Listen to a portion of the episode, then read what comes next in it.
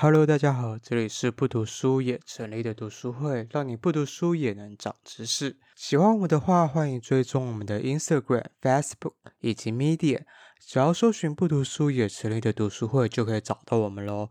我们有很多内容都会在上面跟大家分享。那今天要介绍这本书呢，是张忠谋自传。张忠谋对于台湾人而言，应该是非常耳熟能详的一个人物。包含台积电呐，或是他最近代表台湾参加 APEC 领袖代表会议。那他今年呢，其实也已经高龄九十岁了。承接我们这集的主题哦，就是我们想要讨论一下健康。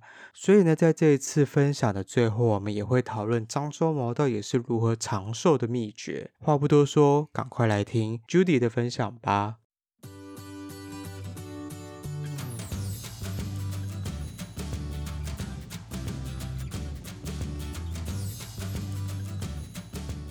好，我今天要介绍的书是要让大家学习如何长命百岁，就因为刚好这个月看了这本张忠谋的长寿秘诀。然后为什么我会选择这本书呢？因为只是刚好那时候在博客来买书的时候要凑满金额，刚好以前就很多新闻圈同业都有看过，想说那就来看一下好了。因为之前有一个前辈一直跟我。推荐张忠谋自传，他说他从张忠谋这个人身上学到非常多，尤其是他做每一件事都非常专注的这个特质，所以我就买了这本书来看。然后我觉得这本书，我先介绍几个我觉得还蛮有趣的地方。第一个就是这本书，它现在只有上册没有下册，就通常自传不是就一起出，但它只有上集而已。那它这本呢，它是在一九九八年出版。距今已经二十三年了，是张忠谋他在六十七岁的时候出版的。然后他在就是这本书的前言里面，他也有提到说，就是下册也许过几年后会再陆续的推出。结果就这样过了二十年。这几年其实每年他只要出席记者会，大家都会问他说：“诶，就是自传的下册到底什么时候要出？”他那时候在一八年退休的时候，他也说啊，他退休后大部分的时间可能都会拿来写自传。后来他原本有说，原本二零一九年要完成，就二零一九年又说啊，就是实在太多东西可以写了，所以可能二零二零年底完成。结果二零二零年底就还是没有看到嘛。那他最近不是去就是受邀当那个 APEC 非正式领袖会议的台湾代表。那他后来就有记者问他，就说自传到底什么时候会完成？他就说他现在闲暇的时候都有在写。然后就有人说可能好像是内容过于丰富，所以到时候可能会分为中册跟下册出版。所以这本书其实就只有讲到他。呃，他现在九十岁了，但这本书只有讲到他差不多三十三岁左右的人生而已，所以还有六六十年，而且尤其他可能就是回来台湾到工研院进台积电的这一段，可能我们觉得最精彩的日子呢，他都还没有写到，所以是还蛮期待接下来他的到底会就是推出怎么样的自传。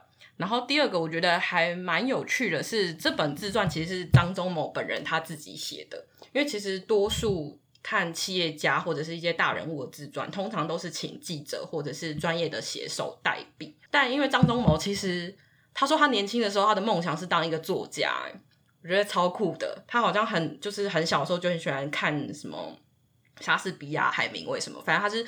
饱读就是中西方的文学，然后他从很小很小国中的时候也开始会写作投稿什么，所以他其实他说他那时候的梦想是当一个作家，可是因为他那时候战乱的时期嘛，诶，其实就算到现在，如果你的小孩是想要当一名作家，应该父母多数也会阻止你。总之那时候他就他爸爸就说啊，当作家可能会有点辛苦，所以他就打消了这个念头。所以这本自传是他自己写的，因为他觉得。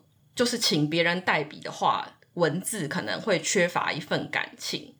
那我觉得他的文笔算是非常通顺。当然，你跟说跟那些很厉害的作家比，他不会有什么很华丽华美的词藻去堆叠什么。但整体来说，文字是非常非常通顺的。但我不确定这个是否就是后续还有经过润饰。但因为他在美国住了。三四十年，其实他有一半的人生的生活也都是在美国嘛。那如果他可以用中文写出这样子的程度，我觉得是非常的厉害。像是它里面有一段描述，我念一下，我觉得写得很不错。他说他是在形容说，其实写这本自传的过程是非常痛苦的。然后他就说，对我来说，追忆是一种享受，动笔却是煎熬。许多夜晚和周末，我坐在书桌前，拿着笔，对着一张白纸发呆。多少感情汹涌澎湃，但被阻塞在这支短短狭狭的钢笔里，不能尽情挥洒在白纸上。我觉得是很不错的啊，就是这个文笔。现在就来介绍一下他的三分之一的人生。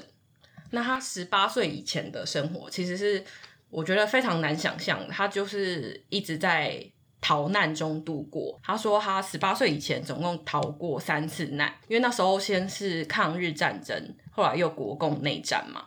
那他们家就一直在中国和香港之间来回奔波。然后他总共也换了十几间的学校就读。那他就是里面形容说，他的父亲曾经当过宁波的一个财政小官。他说那时候的宁波是一个非常小、非常小的县市。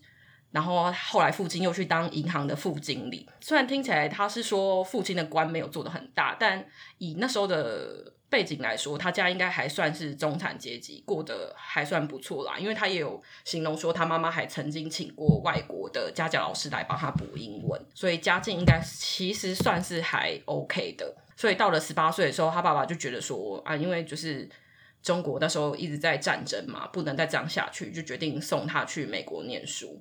那他也听了他那个他的三叔的话，他就决定去美国的哈佛大学。那反正他也非常争气的就申请上哈佛大学。可是他他他在哈佛大学只待了一年的时间。那时候他说，就是在哈佛大学的这段时间，就像海明威说的，是一段可以带走的盛宴。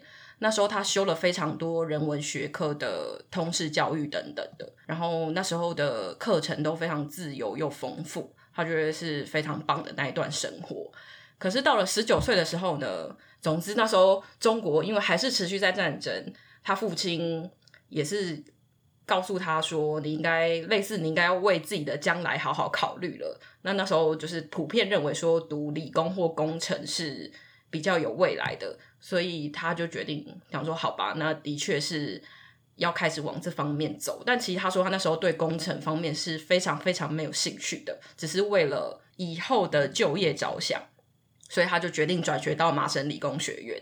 但虽然再怎么样没兴趣，他的成绩都保持得很好，然后也成功的转到 MIT。就在 MIT，他说他是一间非常呆板又无聊的学校，因为就大家都是理工人。他虽然念得很不快乐，但总之他的成绩也都是有保持在前五名。然后后来。在麻省理工学院的硕士毕业后，他说他迎来人生第一个转捩点，就是他的博士考落地。他那时候原本还蛮有信心说啊，他成绩都不错，应该会考上博士考嘛。结果他竟然博士考没有，就没有成功申请上博士考。但他说他现在回首那一段时间，博士考落地对他来说却是算是一个人生很大的幸运，就是他那时候没有成功继续去念博士，所以他才决定进入业界。那进入业界后，当时他其实有四间的公司，他都有录取上。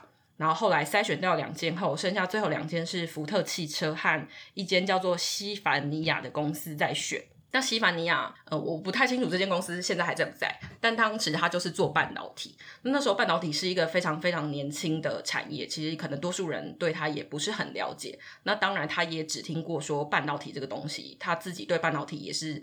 没有非常了解，只是后来就因缘际会，他就他原本决定要去福特汽车了，可是福特汽车跟这个西凡尼亚当时给他的配就只差了一美元，他就觉得我应该可以再跟福特汽车谈到更高，所以他就故意打去福特汽车找人资，就说，哎，可能类似有很多家公司录取我，那你们愿不愿意再把配调高一点？但福特汽车的人资也很拽，他说我们从来没有在讲价的。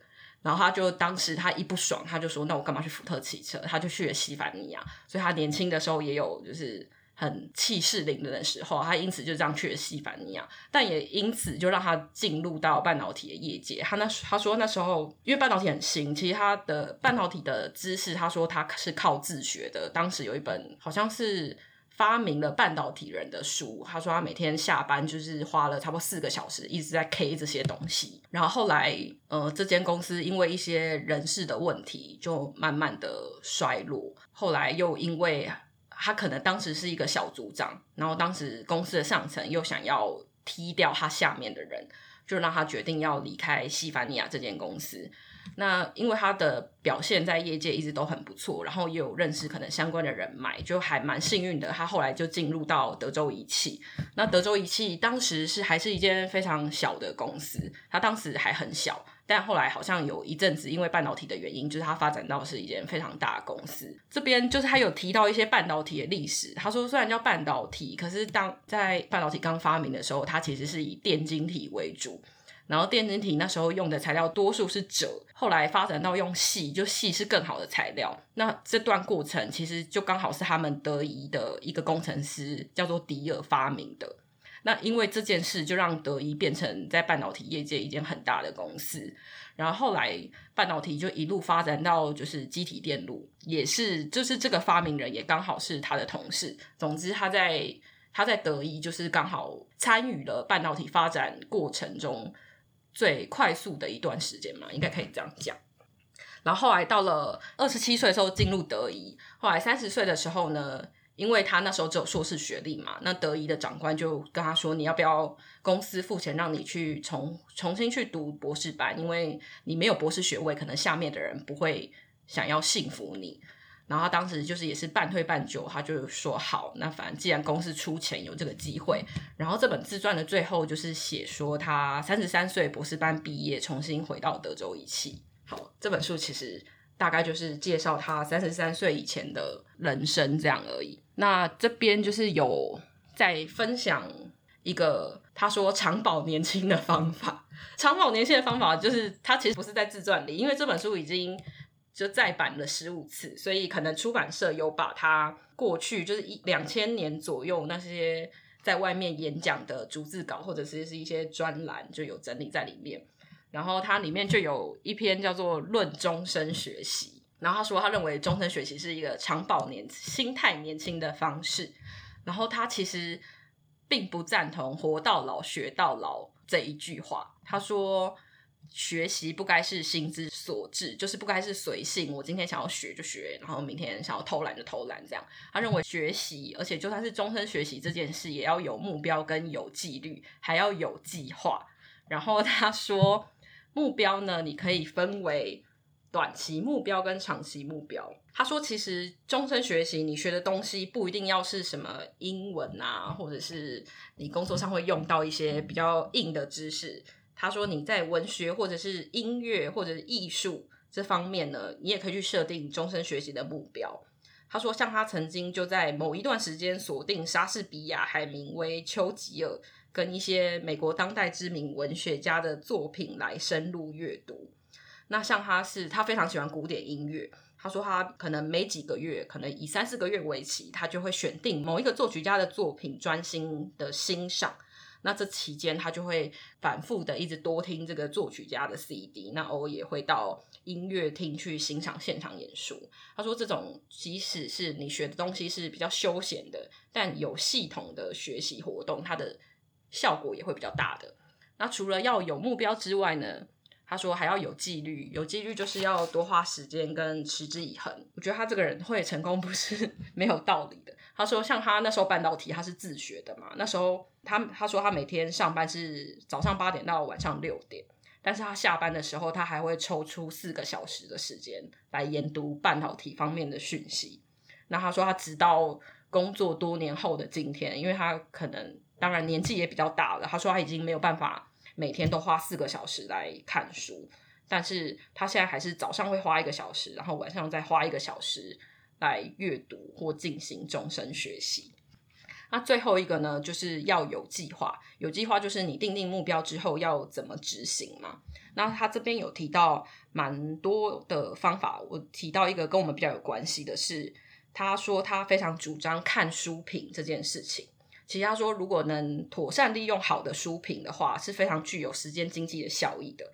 像是他平均每周会读十到二十篇的书评，那他真正会去买一本新书来阅读，每个月大概是一两本，但一两本其实也是非常多，以他日理那时候日理万机这么忙，大概我的分享就到这边，期待他的中下册。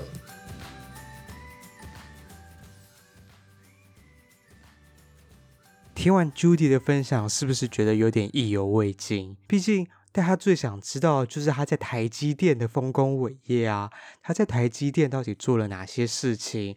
那又是什么样的契机让台积电成为台湾的护国神山？我是真的很希望他赶快把后续的出完，而且他的文笔也让我觉得蛮有趣的，有本人亲自撰写的自传，嗯，我觉得应该是蛮有料的。而他终身学习的概念呢，也让我受益良多。